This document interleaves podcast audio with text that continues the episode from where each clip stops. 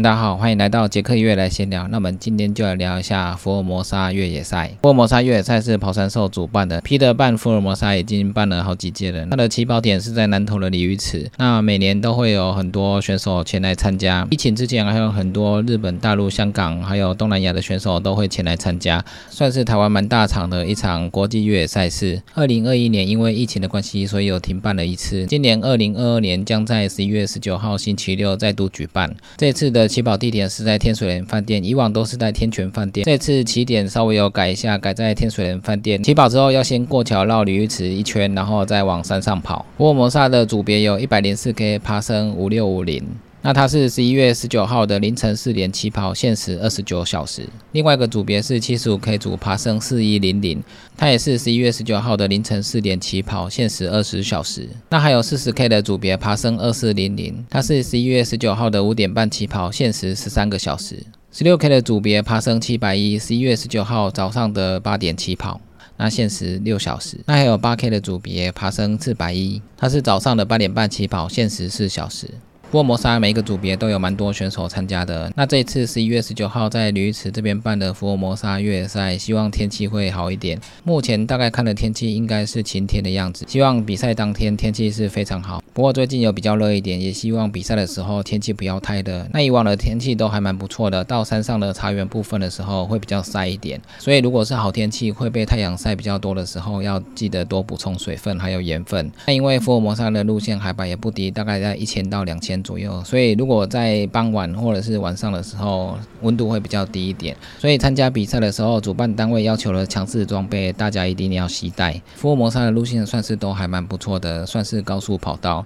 那因为主办 Peter 也有上山去整理一下环境，所以它杂草比较多的路线基本上都还是蛮好跑的。公路的部分还有其他比较多人去爬的山径的话，基本上没什么问题，它的路线可跑性都蛮高的。大家在国内参加比赛的时候，主办所要求的强制装备，大家习惯携带之后，你去国外的时候，你也自然而然的觉得不会带太多东西，因为国外的强制装备你一定要带，不然你到国外的时候，如果你没带强制装备，他绝对不会跟你参加的。所以。在国内就要养成期待强制装备，那期待这些强制装备，除了让你的安全更多了一个保障之外，那也让你习惯说在越野跑的时候背那么重的东西在跑。你习惯之后，你去国外参加比赛，你也就自然而然觉得说不会负担太重。所以强制装备除了比赛一定要带习惯之外，自己在团练的时候也可以全部都带，可以让你习惯背这些重量在跑。自己身上的水还有食物也是要携带够，因为补站到补站之间还是有一段距离。如果你在补站之间就没有一些水分或者是粮食的话，你会跑不下去。如果天气又太热，你又没水喝的话，你要跑到下一个补站也是非常困难的，因为这不是平路，这是山径，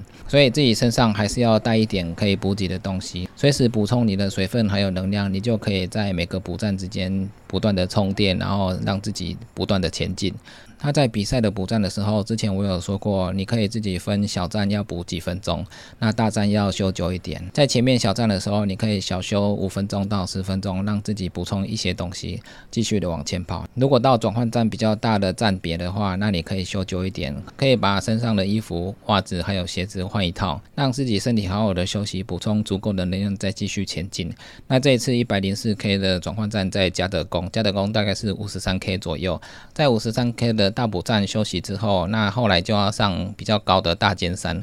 大尖山这边的爬升是蛮多的，虽然从平地的加登宫一直拉到一千多，所以它的爬升是蛮多的。大尖山前面虽然是直直陡上，但是后面还是有一些技术性的攀岩，所以你的身体的状况要调整好，你的能力要储存够，不然如果这座山你中间爆掉的话，你会非常的辛苦，因为没有力量的话，有一些比较攀爬的路段你会比较难爬上去。上去到大尖山的山顶之后，下来的林道就比较大，因为长段的路线是要沿着着色林道，着色林道这边的。路线是非常宽敞、非常好跑的，但是这时候你至少要跑得动才行。所以上大尖山的时候，你一定不能让自己爆掉。如果爆掉的话，下山跑到卓色林道这么好跑的路线，如果跑不起来，会非常的浪费。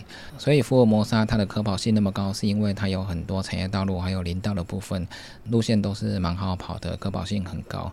那可跑性很高的时候，至少你要可以跑得起来。如果跑不起来的话，就会走比较久。我之前参加的时候，因为胃不舒服，开始一直吐，然后上大尖山时候，反而是左侧林道这边好跑的路线都跑不起来，所以我觉得非常可惜。所以大家一定要随时补充自己的能量，而且如果天气太热的话，一定要多补充盐分还有水分，让自己处于都可以跑的状态，不要让自己爆掉。爆掉的话，有些路跑不起来，真的是蛮可惜的。如果你又身体受伤或者是一直呕吐的话，那你有可能会弃赛。那之前有一年有很多日本选手前来参加，那我跑到五界的时候，那时候已经晚上了。那有日本选手跑到五界之后，那爬上那一段陡坡之后，到上面的补站休息的时候，他们还是穿着短袖还有短裤。晚上的时候在那补站是非常冷的。如果你跑不起来的话，在那边吹风你会非常冷，所以那边的补站那时候都有烤火，还要煮热食。不过日本选手可能平常就习惯寒冷的天气，在夜晚到那个补站的时候还不会觉得很冷。我看日本选手在那边补完补给之后就往终点前进。所以如果晚上在跑的时候大家跑不起来的话，记得保暖装备一定要带好，因为热不起来的话你会非常冷。那福尔摩沙的路线因为可跑性蛮高的，所以你也可以带登山杖。它的山径不会像野兽山径那么的杂乱，所以你要用登山杖的话，可能不好使用。福尔摩沙的话，如果你要使用登山杖的话，基本上都是蛮好用的。那还有一个就是，如果你有带登山杖的话，记得拿出来用，不要从头跑到尾，登山杖都没有拿出来使用。那你只是把登山杖从起点背到终点这样而已，反而增加你背包的重量。而且登山杖如果一开始可以使用的话，一开始就要用，因为一开始你要保留你的腿力。如果你后面没有腿力的时候，你才使用登山杖。那只是在走路而已。你一开始用登山杖的话，可以减轻你背的重量，又可以减少你腿部的负担。那你跑到后面的时候，因为你腿力消耗的不多，所以你后面还跑得起来。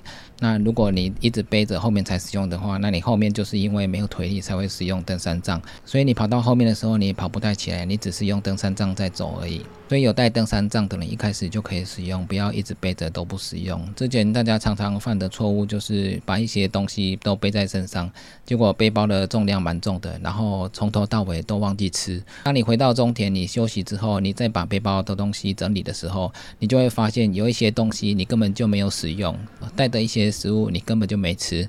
那你等于是背着一些重量从头跑到尾，所以这些反而变成你跑步时候的负担。所以大家背在背包的东西一定要好好的使用它，不要一直背着背到终点。那之前我也曾经犯下过这种错误，而且有些东西是因为你跑到后面胃出问题，那你想吐的时候，你连吃都吃不下，那你只好继续背着。因为在补站把它丢掉的时候，如果到跑到一半的话，当你又想吃的时候，你没有东西吃，所以你背包携带的食物你一定要算好，因为每个补站不会距离太远。如果到补站的时候你已经补给完毕了，那你身上也没有随身的补给品的时候。那你到补站的时候，可以把一些巧克力、饼干可以携带的东西打包放在背包上。之后你到下一个补站，你身上就会有一点东西可以吃。所以比赛的好处就是补站跟补站中间，你可以随时的打包一些东西在身上。就像我们一开始在训练团练的时候，我们都会算好说，从这个便利商店到下一个便利商店有多远，那我们可以带多少东西，带多少水。到下一个便利商店，我们就可以再补充这些水分，还有一些食物。所以在比赛的时候，我们尽量让自己身上系列东西都可以使用到，不要让自己背一大堆东西，然后回到终点才发现很多东西都没有使用到。